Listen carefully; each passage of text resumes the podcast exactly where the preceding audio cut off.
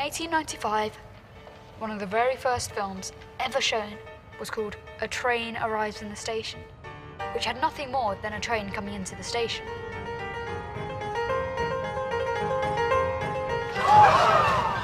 When the train came speeding toward the screen, the audience screamed because they thought they were in danger of being run over. No one had ever seen anything like it before. Y comenzamos este especial de El cine en el cine con una carta hermosísima al cine, precisamente. Y esa carta eh, se la escribe, la realiza, la produce un hombre que es también otro mago del cinema, que es Martin Scorsese. Y no podría hacerla, es un hombre que ya nos ha acostumbrado a otros homenajes, pero no podría ser otra persona el que hiciera esta carta tan bella a un mago. Y porque la historia está llena de magia al hombre al que está dedicado este homenaje. Ese hombre es el gran Georges Méliès, ese ilusionista, actor, director y además creador del montaje. Ese hombre que hizo tantas películas llenas de magia y que nos dejó muchísimas para el recuerdo y una por supuesto sé que todos ustedes conocen y que mm, nunca van a olvidar y que la llevan siempre en su corazón, que es ese viaje a la luna que hizo en 1902 y después eh, hizo otra como el viaje imposible en 1904. Esos, esos viajes que tenían mucho que ver eh, con las fantasías que leía de Julio Verne y que fue capaz de plasmarlas en la gran pantalla detrás de unas ilusiones asombrosas, eh, creando unos montajes increíbles e inolvidables para la época, un hombre al que la vida desafortunadamente no le pagó como hubiéramos querido nosotros que hubiera sido. Y es por eso que Scorsese le entrega ese homenaje tan bello, tan perfecto, en una genialidad que es Hugo. Hugo es una película preciosa que nos deja muchísimas cosas bonitas y sobre todo reivindica un poco lo que fue ese mago que fue Georges Méliès, que al final eh, cuando cerraron, cerró eh, el, teatro de Robert Houdin por, por cerca de un año, pues lo dejó a él solo con sus dos hijos. Eh, por muchos años y en una pobreza absoluta y en un arranque de furia, de rabia, lo que hizo Méliès fue quemar muchísimos de sus negativos, muchísimos de sus negativos. Y, por eso es, mm, no está toda esa cinematografía de él ah, existente, eh, porque mucha fue quemada por él en su tristeza infinita de haber eh, sido despojado de lo que más quería y de muchas de sus cosas. Y así arrancamos este bonito, bonito homenaje al cine, el cine en el cine, con esta preciosura mar que es Hugo de Martin Scorsese. Y además, ah, eh, justamente la escena que estábamos escuchando al iniciar este segmento, ah, la historia del cine eh, en tres minutitos claro, la, historia del cine hasta en el momento en el que transcurre esta historia, que es muy poco lo que había nacido el cine, pero vemos incluso mucho de este material original de, de Méliès y de otros eh, directores, los Lumière y esa llegada del tren a la, estación, ¿no? que causó estupor entre esos eh, espectadores nuevos que no conocían el medio del cine. O sea, es, es, realmente un homenaje muy, muy bonito, además porque es una película infantil, ¿no? Protagonizada por niños, pero en el fondo, pues es una película muy adulta y en la que transmite muchísimo esta pasión, ¿no? Lo que lleva, le hierve la sangre a Scorsese y a nosotros, ¿no? Y es ese cine que transmite esas historias, esas, esos efectos de magia que decías de Méliès. Y nada, es una película muy redondita y que da un gustazo verla de vez en cuando. No, total, repetirla siempre. Además, la película no podría ser de otra forma, porque la película está llena de magia. Y, y, está llena de magia precisamente porque está dedicado a un mago. Eh, eso fue lo que fue Méliès, un, ilusionista de la imagen, un creador de cosas maravillosas y por eso la película tiene, tiene tanta magia con ese autómata, ese, ese, ese, hombre mecánico al que le falta una pieza para que funcione, todo lo que sucede alrededor de él. La, la, la cámara es impresionante en esta película y recuerdo que eh, hay una anécdota que James Cameron eh, atendió la, la, función de la película, la, la calificó como una obra maestra y dijo que había sido el mejor uso que él había hecho de unas gafas 3D, que nunca había visto nada igual como esa película. Y, y hablando un poquito de estas escenas del cine en el cine, no sé si recuerdas precisamente lo que tú estabas mencionando ahora, Mark, de, ese homenaje tan bonito cuando aparece en la pantalla es, esos, digamos que esos, esos roches de, las películas de Méliès. Eh, eh, pues todo ocurre en el teatro, en la pantalla grande. Y están los niños atendiendo, está ese teatro lleno. Qué bonito, qué bonita esta película. Y sirva al menos también para reivindicar la figura de Georges Méliès, ¿no? Para la gente que igual no lo conozca, porque mm, vemos mucho cine actual y conocemos estos clásicos, pero esto sí que es un clásico clásico, porque de ahí viene mucho de lo que vemos ahora y precisamente una de las habilidades que tenía era precisamente lo de jugar ¿no? con, con, el cine. Fue realmente la primera persona que le vio ese, el, arte del cine como narrador de historias, como evocar sueños ¿no? y esas imágenes que muchos las tenemos todavía grabadas en, en la cabeza y que están también en esta película. O sea, es un bombón. No una, una, joya para repetir, como, como bien lo dices, para repetir siempre y volver a ella. Sí, queremos conocer un poco más de ese genio y bueno, y para pasar un momento mágico y maravilloso.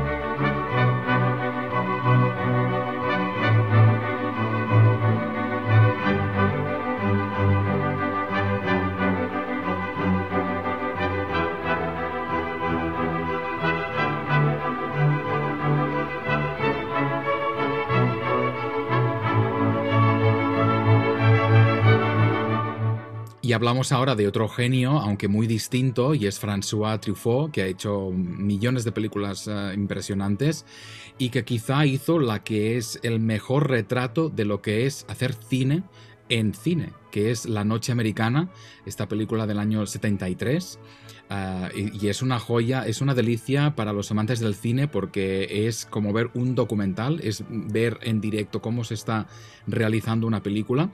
Y es curioso porque tiene muchas, claro, muchas anécdotas, ¿no? Y, y mm, empezando por el, por el título, La Noche Americana, es esta técnica que se utiliza para rodar escenas de noche cuando en realidad es pleno día. Y es algo que quizá los ojos un poco más avispados uh, detectamos enseguida porque vemos las sombras del sol, ¿no? La noche no tiene sombras casi y se ve mucha, ¿no? Le ponen ese filtro así un poco azulado que le da ese color de noche, pero en realidad es pleno día. Y, este homenaje a este, al cine, ya de entrada con el título, ¿no? La Noche Americana. Y, es una película que ganó el Oscar a la mejor película extranjera el 74 y se entiende precisamente porque a, los premios de la academia les gusta muchísimo alabar pues, pues películas que hablan de películas, ¿no? Y, quería también hacer mención especial a esta bonita partitura que está sonando de Georges Delerue, que es, es, un compositor francés que tiene música muy, muy, muy preciosa y esta es una de, esas, de esos temas que creo que reconocemos todos de inmediato. ¿no? Pero bueno, resumidas cuentas, es una lección de cine. Todos los amantes de cine que queráis ver qué es lo que es hacer cine, yo creo que es una visión obligada. Y también, Juan, tú sabes que yo como periodista me ha tocado estar en rodajes de películas de, muchos géneros y, básicamente aquí en Estados Unidos.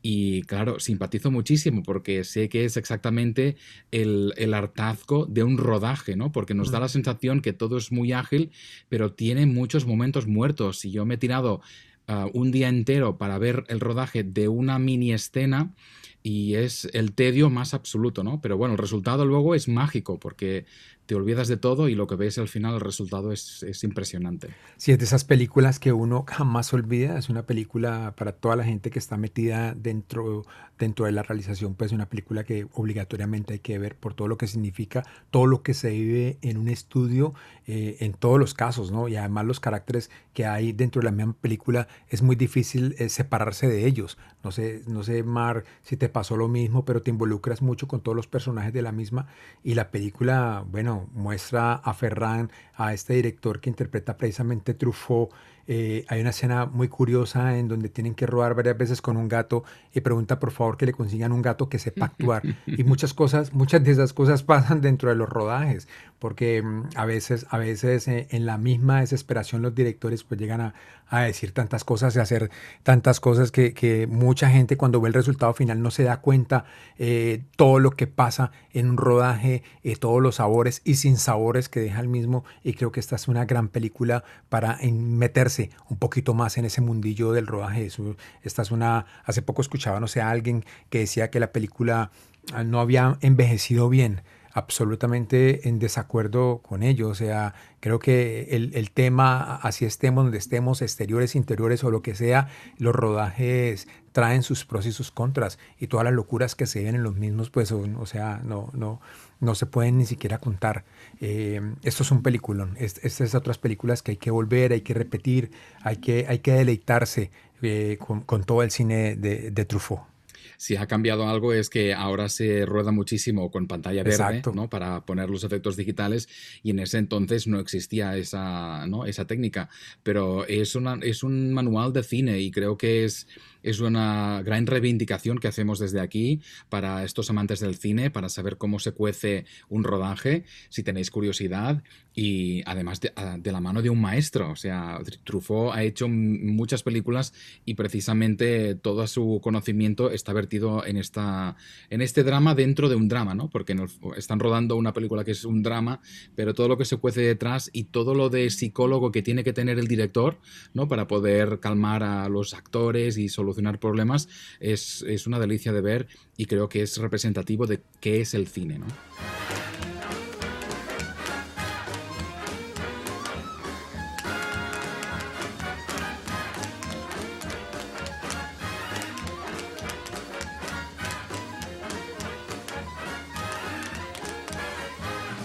Y esta música nos emociona porque nos lleva al final de esta película maravillosa también, que es otra carta al cine, y es El artista de 2011 de Michel Hazanavicius.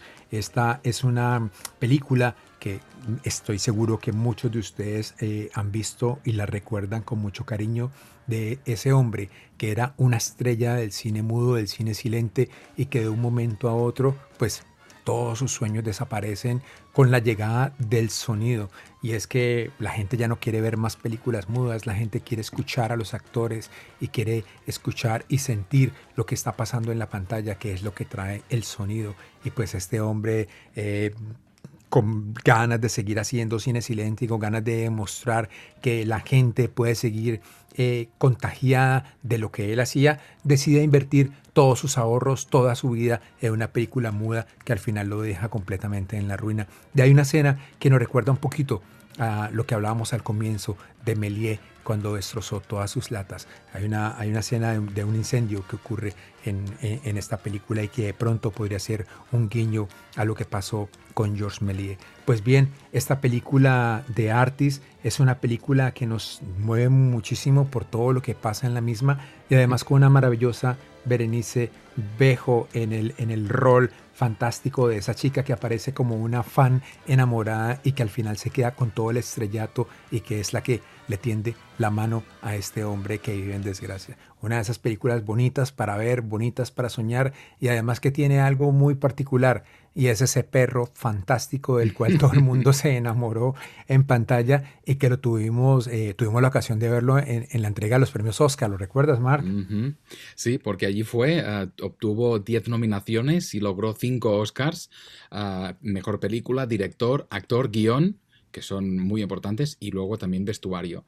Y, bueno, es lo que decía antes, ¿no? Un poco estos premios que son, son un poco endogámicos, les gusta mucho regalarse en, su propio uh, género. Y, además es, es, una película que es un fiel homenaje al cine de esa época, claro. ¿no? De, de, finales de los años 20, porque incluso se hizo siguiendo, ¿no? Con la misma tecnología que se utilizaba entonces. Sí es verdad que se rodó en color y luego se pasó a blanco y negro. Además es un blanco y negro sin contraste, es un blanco y negro muy, muy, muy apagado, ¿no? Es, es, es curioso porque muchas de esas películas eran así. Y creo que es un, fiel retrato de lo, de lo que era esa época ¿no? y esa transición del, cine, cine, mudo que mucha gente estaba convencida que nunca moriría, que era, estaba allí para quedarse, y luego la irrupción ¿no? del sonido, que es lo, lo que conocemos ahora y vamos, mm, ahora precisamente en los cines actuales, donde te sientas en una butaca y tienes un altavoz en el culo, pues imagínate, o sea, eh, cómo ha cambiado la, la tecnología. Es verdad. Y mm, contaba, contaban ellos dos, eh, eh, eh, Jean Dujardin y Berenice Bejo, que pues para esa escena final tan brutal con todo ese clima de baile, ensayaron durante cinco meses en el mismo estudio en donde Debbie Reynolds y Jane Kelly eh, ensayaron todo lo que tuvo que ver cantando bajo la lluvia. Entonces imagínate, eh, la película tiene todos esos momentos como mágicos y hay muchas cosas muy chéveres detrás de la misma que habría, valdría la pena hablar un poquito más porque esta película, eh, como bien lo dijiste, fue originalmente rodada en color, después la convirtió en blanco y negro. Y también cuando en el momento de, convertir la película fue, fue rodada en, 22 frames por segundo. Entonces, regularmente las películas mudas se estandarizaban un poquito más para que las escenas, si uno, si uno ve esas películas antiguas, por ejemplo, si uno ve las películas de Buster Keaton o otras películas en blanco y negro, sabe que hay un poquito, un tris más de velocidad. Pues aquí en algunas de las escenas que vemos en la película está ese tris de velocidad como para hacernos una pequeña resemblanza de lo que fue verdaderamente ese cine silente en blanco y negro que nos dejó tantas obras magistrales. All right, here we go. Quiet. Quiet. Roll up.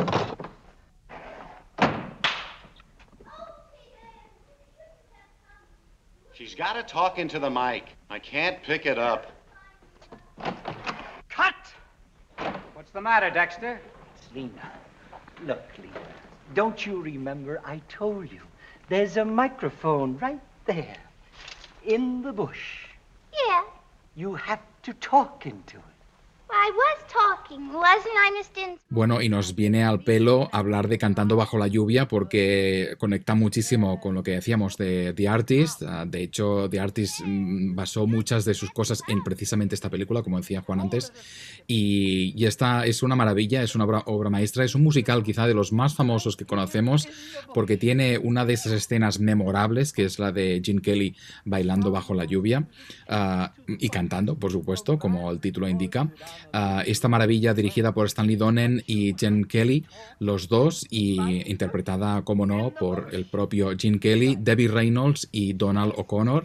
Ah, y es, es una delicia de ver también porque no solo es un gran musical, sino también trata precisamente lo que describe The Artist, ¿no? Y es ese momento en el que Hollywood tenía que mover un poco las cosas para mm, hacer esta transición al cine sonoro y es, es, una película divertidísima porque hay momentos en el que, ¿no? Mm, y son cosas que sucedieron de verdad, actores que no lo pudieron hacer porque ah, en, en, esta película sale esta actriz con una voz de pito insoportable, era una gran actriz del cine mudo, pero luego de repente la gente no la soporta porque tiene una voz que no es, es, insufrible.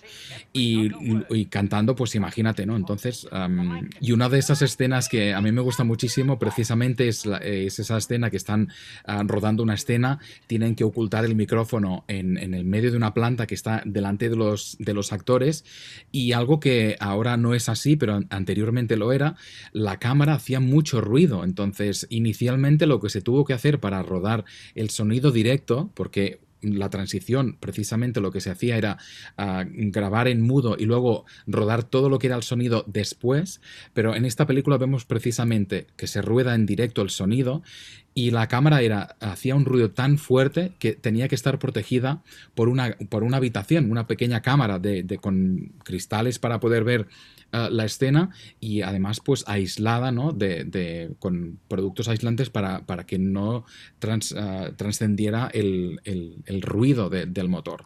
Entonces eh, tenemos muchas, muchos elementos de estos del cine, del cine mudo, del cine, primer cine sonoro de Hollywood y, está lleno de anécdotas, además de ser una historia súper divertida y con estas canciones memorables, yo creo que no hay mejor tributo al cine que esta película. No, mira qué cambio tan, tan maravilloso del artista, no tenemos eh, mucha nostalgia por, por, todo lo que sucede, por ese cambio al, al, sonido y bueno, y el pánico de estos actores silentes que no sabían qué, qué iba a pasar con ellos. Eh, lo, acabas de, contar ahora mismo con, con, con, la mujer, con la voz de Pato, eh, y, y pasaba así. Y mira, nos encontramos con esta película tan maravillosa que es un gozo verla porque esta película, eh, como bien lo dijo el gran Roger Ever, eh, decía que era el musical más grandioso de todos los tiempos. Y es que en esta película, o sea, no, no, no sé ni, ni, ni por dónde empezar, porque esta película es un homenaje a la vida, a la felicidad, a, las amistades, al honor,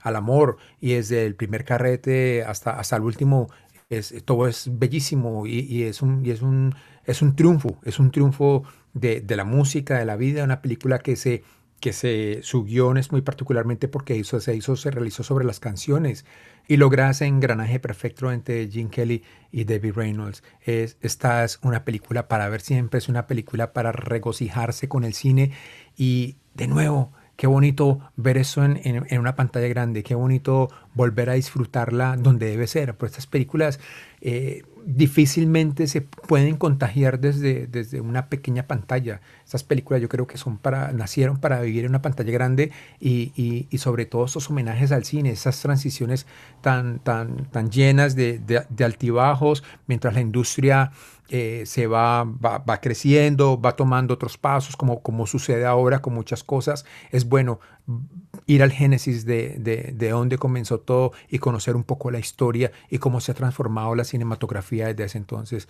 Es maravillosa esta película y también nos emociona muchísimo. Hoy estamos muy emocionados con todo lo que estamos, con todo lo que estamos viviendo aquí, hablando y recordando un poco de estas grandes películas del cine en el cine. You had plenty money, 1922. You let other women make a fool of you. Why don't you do right? Like some other men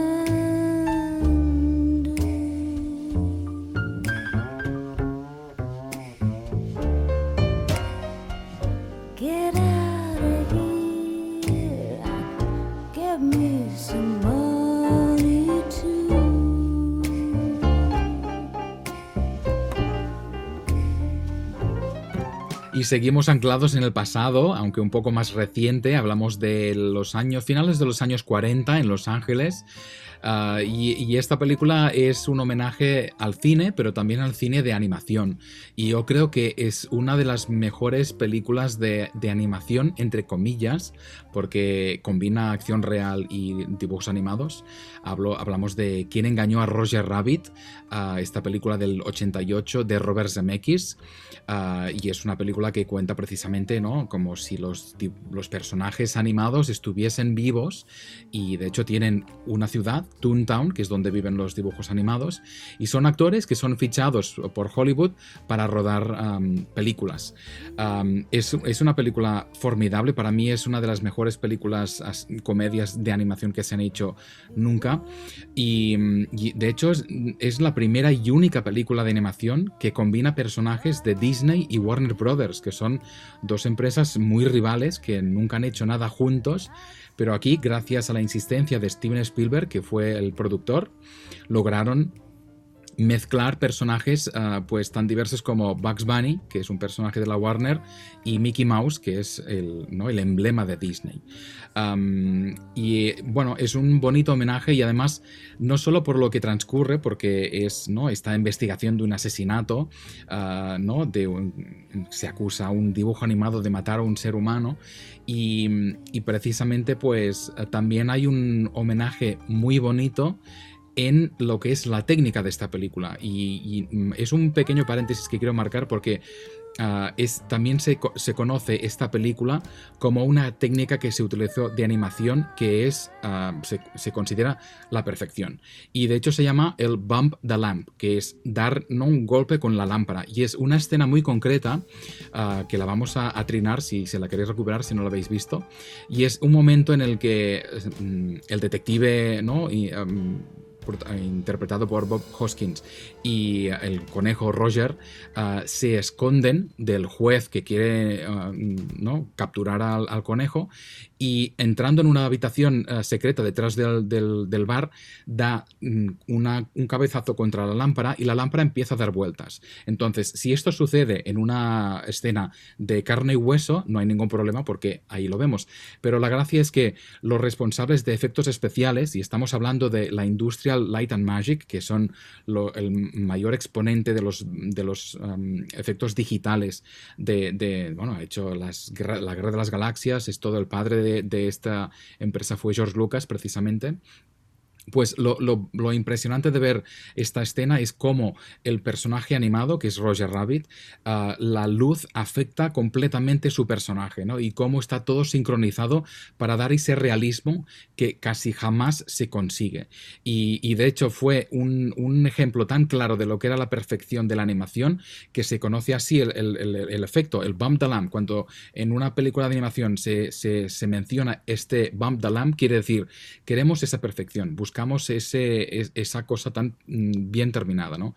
Y es curioso porque, recordarás Juan, te lo conté incluso Mm. cuando salió la película animada Tommy Jerry, que sigue esa misma estela, mezclan personajes ah, animados con personajes de carne y hueso, me pareció un churro porque, y fíjate, ah, esta es del 88 y tiene esta perfección y en cambio esta más reciente que se hizo el año pasado, pues ah, no tiene el, el, ¿no? este acabado tan completo como tenía la de Roger Rabbit. Así que, bueno, no puedo ser más entusiasta de esta película que es, sin ser una joya, una maravilla, creo que es una gran lección de cine y además de cine de animación. Y cine bien hecho.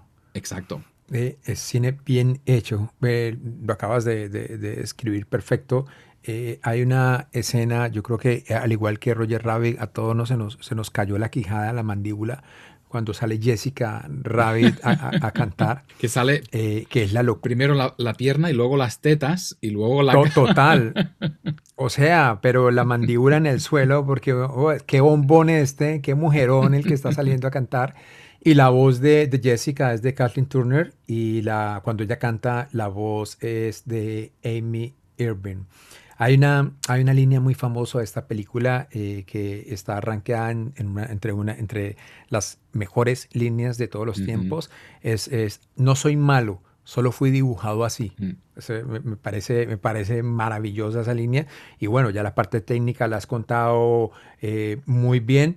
Y yo creo que, que, o sea, este es de esos otros caramelos visuales, relatos, re- regalos visuales para volver a ver, para disfrutar y bueno, encontrarse con tantas cosas bonitas que, que tiene esta gran película. Este es ot- otro homenaje bonito al cinema también. Además está emparejada con The Artist porque se rodó en los mismos estudios. Si os fijáis, Sí, cuando sí, sí, sí. entran En, en los estudios, son ahora creo que se llaman Red Studios en Hollywood y, y, pues cuando la- el acceso a los estudios es, es el mismo edificio. O sea que si os fijáis, si veis las dos, os reconoceréis enseguida el mismo espacio.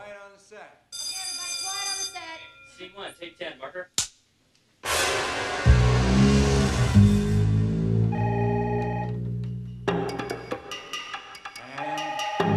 Action.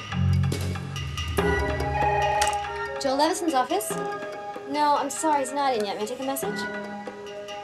Yes, Mr. Levy, I'll tell him to call. never say that. He's either in conference, in a meeting. He's always in. Now, who is that? Oh, Larry Levy? I hope there was nothing in the trays this morning, was there? Well, I don't know. The mail's late. We'll go get him. Now. I want them back here before he arrives. Hablamos mucho de las cámaras, el sonido, rodajes, actores, pero hay otra película, que es esta que estamos escuchando, que precisamente habla de lo que está más atrás, que son los productores, ¿no? Esos seres un poco a veces villanos del cine, porque tienen mucho poder, el poder de, de despedirte si no haces bien tu trabajo, el poder de decidir ah, la historia hacia dónde evoluciona. Y creo que aquí, a pesar de, de jugar en medio, pues una, una trama de, ¿no? de crímenes, porque hay, hay- sucede un crimen, creo que es uno de los relatos más completos de lo que es lo- el, de cómo funcionan los estudios de Hollywood. Am, hablamos de The Player, ah, que en España se llamó y en Hispanoamérica creo que se llamó El Juego de Hollywood del año 92.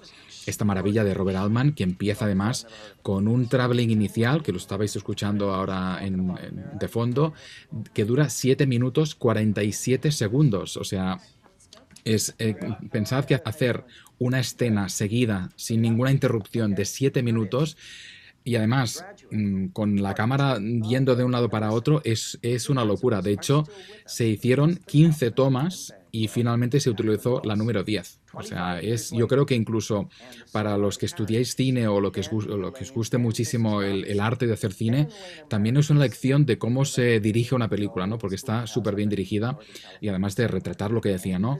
Todo lo que es el entorno del estudio, que también es algo que, que merece la pena destacar. Bueno, y sobre todo viniendo de un hombre eh, que estuvo nominado a siete premios de la Academia y que no se ganó ninguno, este gran Robert Altman, que es una de las cosas que, que yo nunca he entendido, y nadie mejor que él, eh, que estuvo relacionado con todo este, este, este cine de Hollywood para entender muy bien los movimientos de la industria y todo lo que pasaba ahí, ¿no? Para, para hacer una película como esta, que es tan, es tan maravillosa.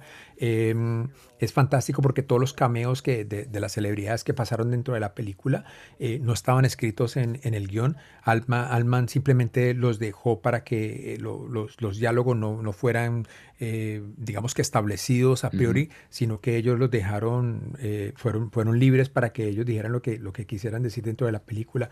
Eh, pero, por ejemplo, Julia Roberts, que estuvo en- entre muchos de los cameos que hubo, no cobró un peso por Ujú. nada y tampoco los otros que estuvieron dentro de la película. Esta es eh, una película que le recomendamos mucho, pero también le recomiendo mucho su, eh, su director, un director para ver, para seguir, para que, para que vean toda la, la cinematografía fantástica que nos dejó y que, repito, eh, no entiendo por qué nunca se llevó el Oscar como mejor director.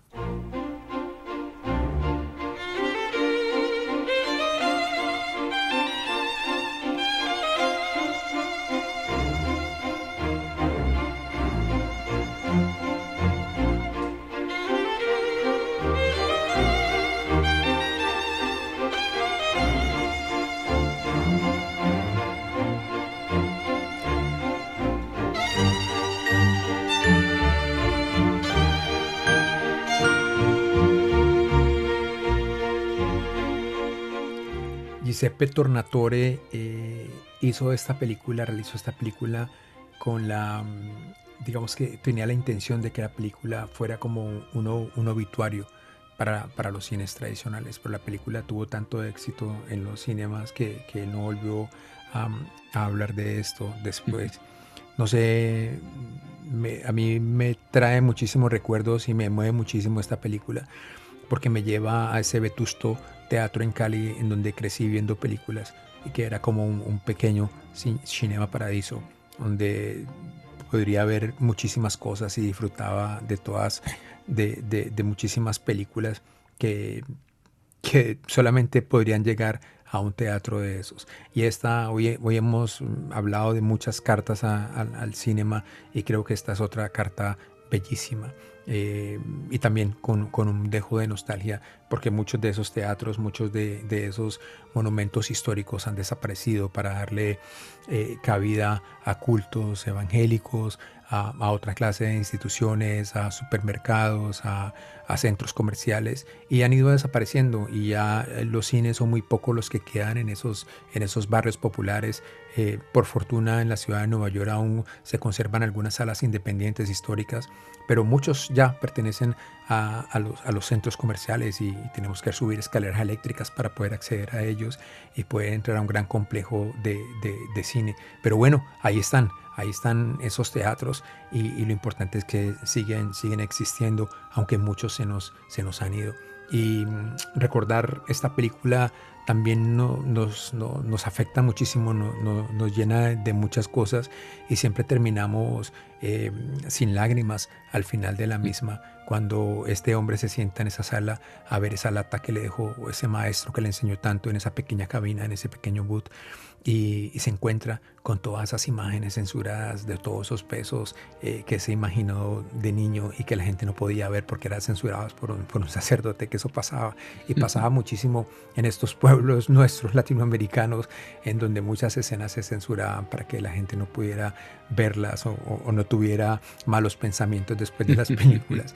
Eh, el cine ha pasado por tantas cosas, el cine, el cine nos ha dado eh, tantas emociones y, y- y tantas cosas bonitas que, que creo que lo que hizo eh, Tornatore en esta película fue plasmar mucho de ella. O sea, nos afecta mucho esto, Mar. Esta, esta película no- no- nos conmueve hasta, hasta las lágrimas siempre. Muchísimo, porque creo que todos nos hemos sentido como Salvatore ahí sentados de enanos viendo el cine, mamando películas, historias, romances, acción. Y creo que es, que es, es muy bonita. Realmente es, es- es una película, de hecho, tan preciosa. Y sabes que soy muy friki, pero yo en un viaje a Sicilia, pues ah, como fue una especie de road movie que, que hicimos con mi ex, pues me fui al pueblo donde se rodó esta película y fui a la plaza que aparece en la película, que es una plaza que está en, en una localidad que se llama Palazzo Adriano, al sur de Palermo. Y jo, tuve esas cosquillitas, ¿no? De estar allí en esa plaza y de recordar esos momentos de, de la película. Es, es algo muy bonito, es, es una joya, una maravilla. Y, mm, y más que nada, pues, ¿no? Porque es otro proceso de lo que es el cine, ¿no? Hemos hablado de el homenaje de los que hacen el cine, pero también hay que homenajear a la gente que se sienta en la butaca y disfruta de ese cine, ¿no? Y es, es Cinema Paradiso. How about you go to the movies with me tonight? What are we gonna see? The Sonny Chiba triple feature. The Street Fighter, Return of the Street Fighter, and Sister Street Fighter. Who's Sonny Chiba? Who is Sonny Chiba? He's he's bar none the finest actor working in martial arts movies today. You wanna take me to a kung fu movie? Three kung fu movies.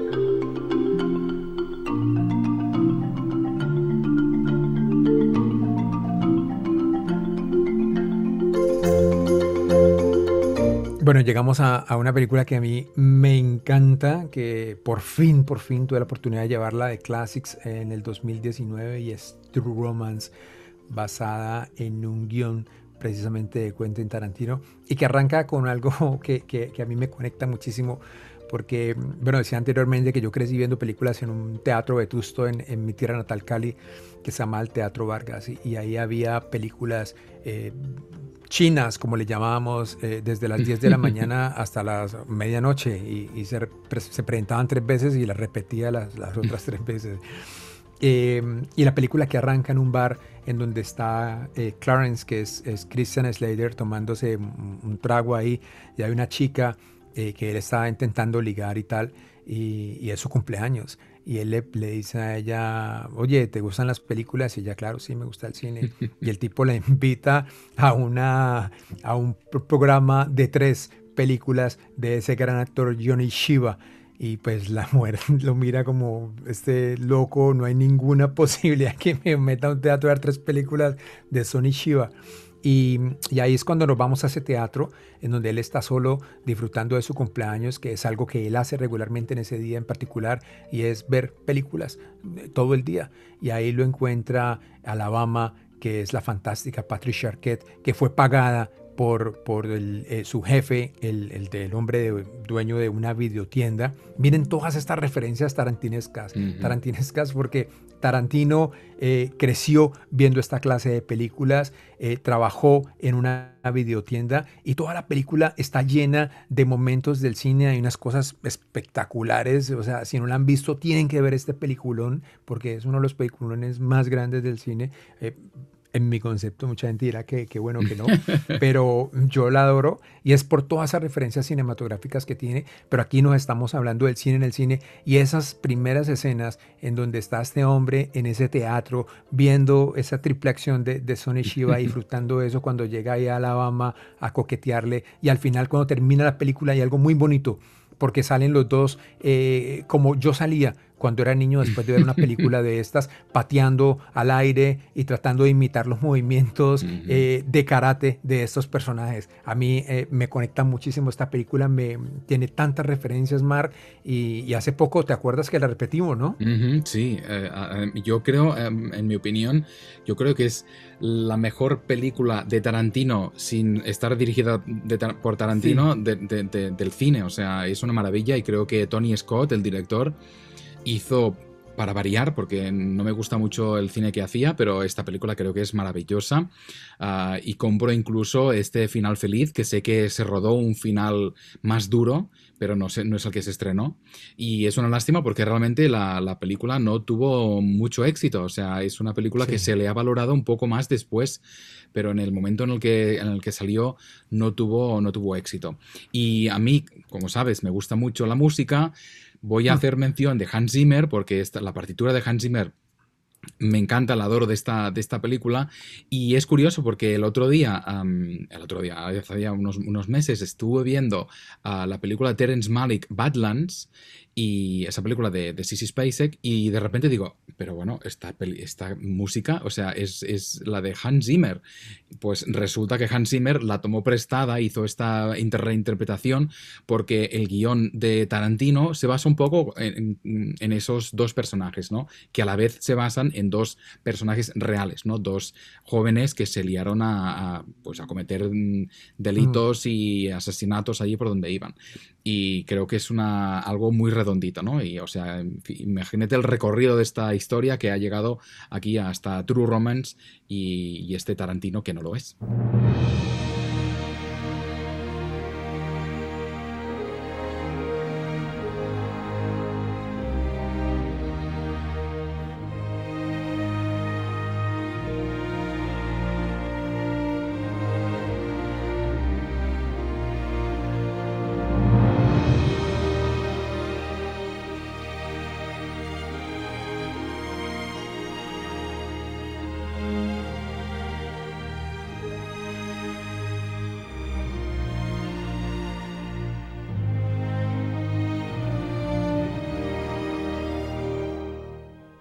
Y seguimos con más música porque soy el pesadete de las bandas sonoras, pero esta partitura de Thomas Newman es que la adoro, me encanta. Y además seguramente os suena porque la, he escuchado en, otras películas. esta en concreto es ah, lo que en España se llamó Cadena Perpetua, creo que en Latinoamérica se llamó Sueños de Libertad y su título en inglés The Shawshank Redemption, esta película de Frank Darabont del año 94 con un guion del propio Darabont que adapta una historia corta de Stephen King de hecho, Stephen King lo conocemos por sus novelas de terror, pero tuvo un, par de volúmenes que compilaban historias menos ah, terroríficas, un poco más dramáticas, y este es el caso de esta historia que se llamaba Rita Hayworth y la redención de Shawshank, que salía en ese libro del año 82, Las cuatro estaciones. esta película es, ah, no sé si ha cambiado, pero yo recuerdo que en IMDB, estaba como la película mejor valorada de la historia del cine. Creo que tenía el 100% de, de, de, votaciones positivas. Y es que es una maravilla de ver. O sea, es, es una, una, película que, además de, ser técnicamente yo creo que perfecta, cuenta esa historia ¿no? de, esos dos presos que se encuentran en prisión y establecen esa, esa relación de amistad. Hablábamos de la amistad antes, ¿te acuerdas, Juan? Pues mm. aquí es lo mismo, una historia de amistad súper bonita, de injusticias por supuesto, pero cómo sobreviven a ello y cómo pues es ¿no? ese reencuentro final. Es algo, es una película muy emotiva, a mí siempre es de esas que cuando la echan por televisión me quedo ahí a, verla. Y la hemos esco- escogido, además sugeridas por Adri de Bogotá, nuevamente nos ha hecho un par de recomendaciones muy buenas ah, y esta es una de ellas y es quizá la que nos gusta más porque hay un momento en, el- en esta película en, el que los protagonistas, ¿no? Tim Robbins y Morgan Freeman, se sientan eh, en ese cine improvisado del- de la prisión y se ponen a ver Hilda, ¿no? Ah, y, y es un momento bonito porque, bueno, ah, es, es como estalla el público cuando aparece Hilda, ¿no? Rita Hayworth y, y mueve su pelazo, ¿no? Y bueno, mm, allí mm, parece que están todos teniendo un orgasmo, o sea, es algo muy bonito y habla mucho del, del, del impacto que tiene el cine sobre el espectador, que es algo que quizás es lo que más sintonizamos, ¿no? Claro, es, es- eh, el cine está presente en todo y están estos presos que no tienen más diversión que ver estos clásicos y precisamente, hombre, están todos esperando, o sea, me acuerdo que llega Tim Robbins y Morgan Freeman y dice, bueno, cállate, cállate, que ya viene. Sí. Y es ese momento que viene, es cuando precisamente eh, aparece Rita Hayworth mostrando todo su esplendor, toda su belleza y toda la sala estalla de solo verla, o sea, una sala de, de hombres enloquecidos por Rita Hayworth. Hay una escena, hay una, hay una anécdota muy particular de esta película eh, Hilda y es que el, el papel, el, digamos que, que la contraparte de Rita Hayworth que fue que lo hizo Jen- Glenn Ford, ¿cierto? Fue inicialmente ofrecido a Humphrey Bogart. Y Humphrey, y Humphrey Bogart cuando vio que Rita Hayworth eh, era, iba a ser la, la actriz principal, dijo, o sea, no hay ninguna posibilidad, voy a estar nublado totalmente, o sea, esta mujer se lleva todo, se, se, lo, se come la pantalla, yo, yo no, a su lado no tengo nada que hacer. Y fue verdad, porque uno se acuerda de Hilda y solamente es por Rita. Claro, completamente. Y, y te voy a decir una, una, una chorradita, porque eh, eh, fíjate, esta escena tan bonita que describías, ¿no? El hecho de que cállate, cállate que está saliendo. Sí. Y que parece que es intencionada. Pues bueno, inicialmente no querían esa película, querían Días, Días sin huella de Billy Wilder, pero les costaba demasiado dinero y al final les pasaron una lista con títulos que eran un poco más baratos y Frank Darabont dijo, pues Hilda. Y ahí nació esta escena que se ha convertido en ese momento delicioso, exquisito. Es, icónica. Claro, de esos hombres, porque todos no han visto mujeres desde hace años y de repente irrumpe Rita Hayworth y su pelazo.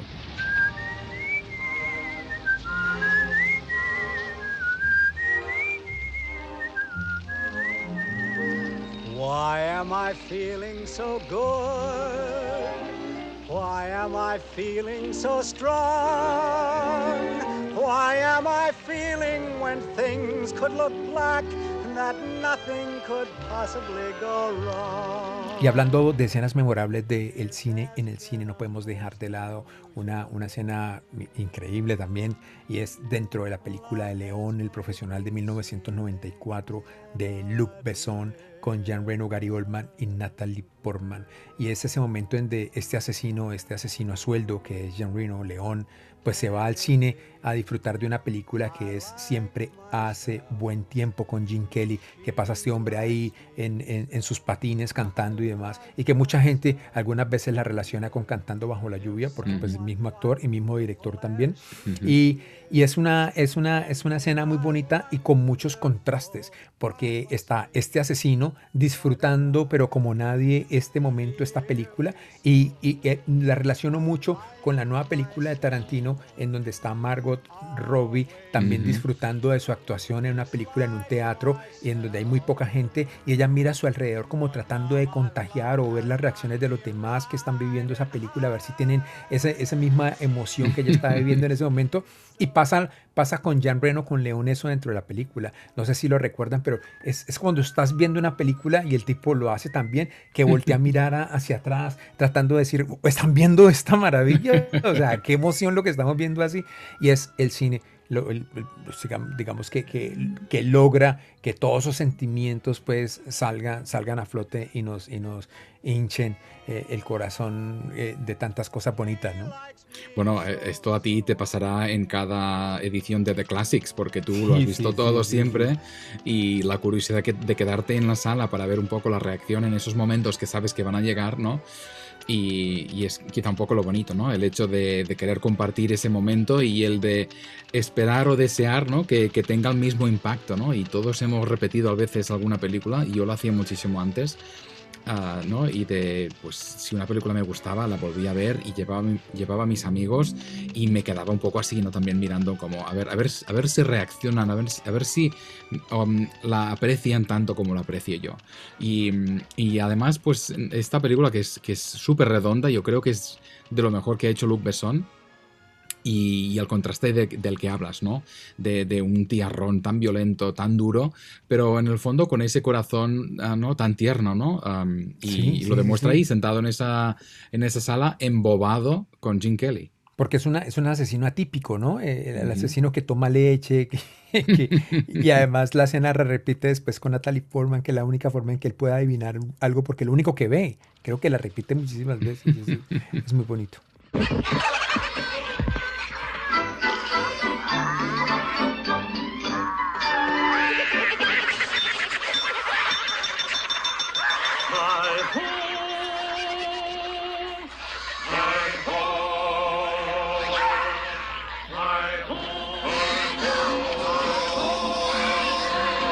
Bueno, y esta escena ilustra mi peor pesadilla en cualquier sala de cine, y es encontrarme con un público desquiciado, comiendo palomitas, escupiendo, hablando, fumando, y es esta escena maravillosa de Los Gremlins, de Joe Dante, esta película del 84, que me ha, hecho, me ha hecho gracia un poco destacar, porque yo soy un niño de los 80 y todo lo que era ochentero me encantaba. Y además, un poco sintonizando con lo que decíamos de León el profesional, ah, ¿no? Y el hecho de compartir películas. Yo, esta fue una de esas películas que fui a ver al cine, aluciné, me encantó. Y mm, fui, creo, con unos amigos y rogué a mis padres que me llevaran y los volvimos, volvimos a verla ah, con ellos. Y recuerdo, pues, estábamos sentados diferentes, por supuesto, porque tú no te sentabas con los papás. Si eras un niño que te querías sentir grandote, te sentabas con tus amigos, ¿no? Y recuerdo pues levantarme e ir mm, a perseguir a mis padres y decirles, mirad, ahora viene ese momento en el que tal, ¿no? O sea, que, e- esa conexión un poco con lo que, decías, lo que decíamos, ¿no? Este cine que nos lleva a reaccionar de esta forma y a compartirlo con la gente. Y... aunque sea esta, esta bobada de película que a mí me encanta, es una de las películas de los 80 que, que adoro y además tuve la obsesión ¿no? con los gremlins, tenían, me regalaron los muñecos, lo tenía todo, o sea, una delicia. Y, y bueno, precisamente estos gremlins malos se sientan ah, en este cine a ver, curiosamente, Blancanieves y los siete enanitos, ¿no? Una película así que no tiene nada que ver con, con la historia ni, ni, ni con estos personajes salvajes. Pero bueno, es un momento muy, muy mm, divertido, ¿no? De, de- de ese momento en el que nos sentamos en una sala e, insisto, vives la peor pesadilla que es tener esta gente al lado. Esta película es una locura. eh, y sí, había, había- teníamos que traer ese momento de, de estos gremlins viendo cine. O sea, el cine afecta a todo el mundo. Y estos, y, y- pero sí, i- i- igual como, como comenzabas tu comentario, es nuestra peor pesadilla. Encontrar a alguien con malos hábitos dentro del teatro.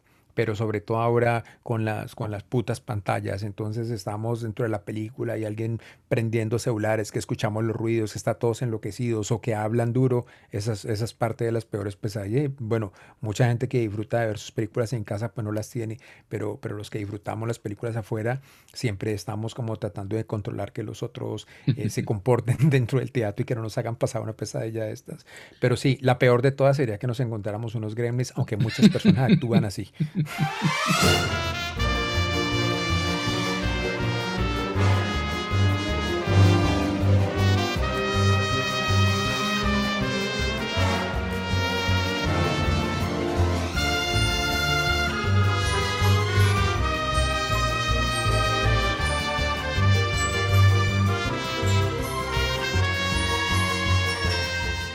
Oye, y cambiando radicalmente de tema, eh, sé que tú estás más enterado de, de todas estas cosas.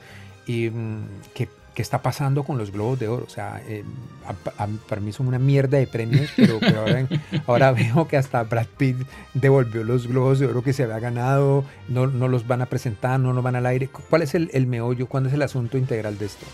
bueno, es el hundimiento de, de- de la Asociación de Prensa Extranjera en Hollywood, porque Hollywood les ha exigido que se pongan las pilas en el tema de, las, la equidad, ¿no? la igualdad de, ¿no? entre los periodistas. Es una, recordemos que la Asociación de Prensa Extranjera de Hollywood es una mini asociación, o sea, no es como los Oscar, donde premian, dan los premios pues los profesionales que se dedican a, cada una de sus ah, labores, sino son periodistas que son unos 80 ah, extranjeros que mm, mm, trabajan y viven en, en Los Ángeles.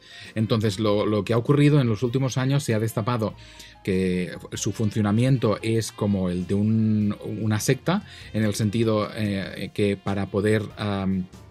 unirte, te tienen que aprobar y lo que hacen es boicotear cualquier tipo de ah, acceso a otros periodistas para no perder competencias, ¿no? Si tú eres un periodista que trabajas por un medio de Holanda y si hay otro periodista holandés que quiere entrar, aunque no ah, em, siga todos los requisitos, pues le boicotean para que no le pise terreno ¿no? en sus publicaciones. Y muchos de, estos periodistas incluso no están ni, ni en activos, son gente que se dedican pues a hacer un artículo de vez en cuando, tienen otro- otras formas de ingresos. Y lo que ha ocurrido es que Hollywood se ha cansado de, de falsas promesas, de prometer más diversidad, no solo en los premios, sino también en, en- en el equipo de periodistas que forman parte de esta asociación. Y básicamente ah, hemos, estamos viendo el- la desintegración de los globos de oro, porque la NBC, que es la cadena emisora que, que emite los premios, ha dicho No que el año que viene más. no los va a emitir. Y ya ¿Tú crees que veremos. los va a emitir? Ah, no sé. O sea, o no los veremos, o será un teletipo que dirá, y estos son los premios de la academia, o va a ser una, una cámara plantada en YouTube, no no lo sabemos.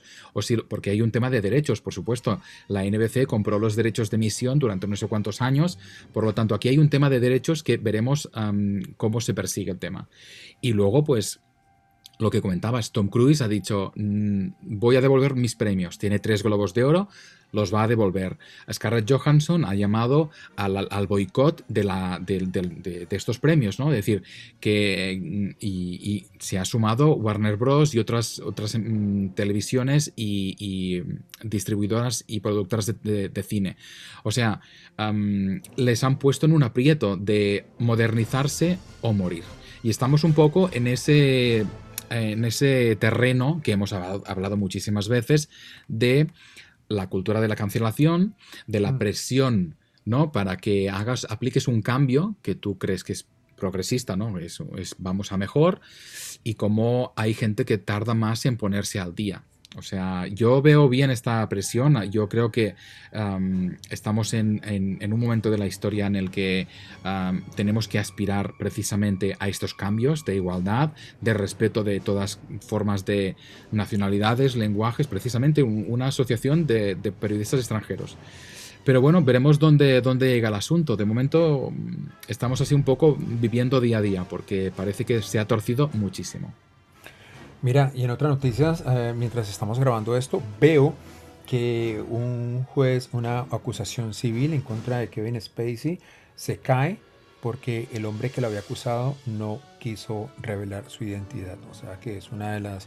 eh, algo que había ocurrido supuestamente hace 14 años, pues Ujú. esta persona al final no quiso revelar su identidad y el juez dijo que para que se eh, siguiera el proceso, él tendría que aparecer en corte y pues este hombre no ha aparecido y creo que es una buena noticia para Kevin Spacey, ¿no? Pero que a, pe- a pesar de que pues ya está en la mala, en la inmunda por todo lo que le ha pasado, eh, es otro caso que se quita de encima. Sí, eh, en este caso tienes suerte, pero es lo que decíamos y lo hemos hablado ya en una- alguna ocasión tú y yo. hay, que ser muy valiente para ser el primero. Esto sucedió con Harvey Weinstein, ¿no? Tuvo que Mm. haber la primera mujer que Y al saliera. final salieron, y al Claro. final salieron varias. Y así van tirando. Es mm, ah, muy a pesar nuestro, pues es, es esta realidad, porque además no solo te conviertes en la cara ¿no? de la acusación de estos personajes. ¿no? Con Mm. Scott Rudin pasó lo mismo, este productor Sí. de, de Broadway. O sea, estamos viviendo en un momento en el que se están pasando cuentas de cosas que son injustas, pero hay que tener muchos huevos para dar el primer paso. Y bueno, pues aquí lo que ha pasado es que este, el, ¿no? el denunciante no ha querido hacer este primer paso, que entiendo que es muy duro.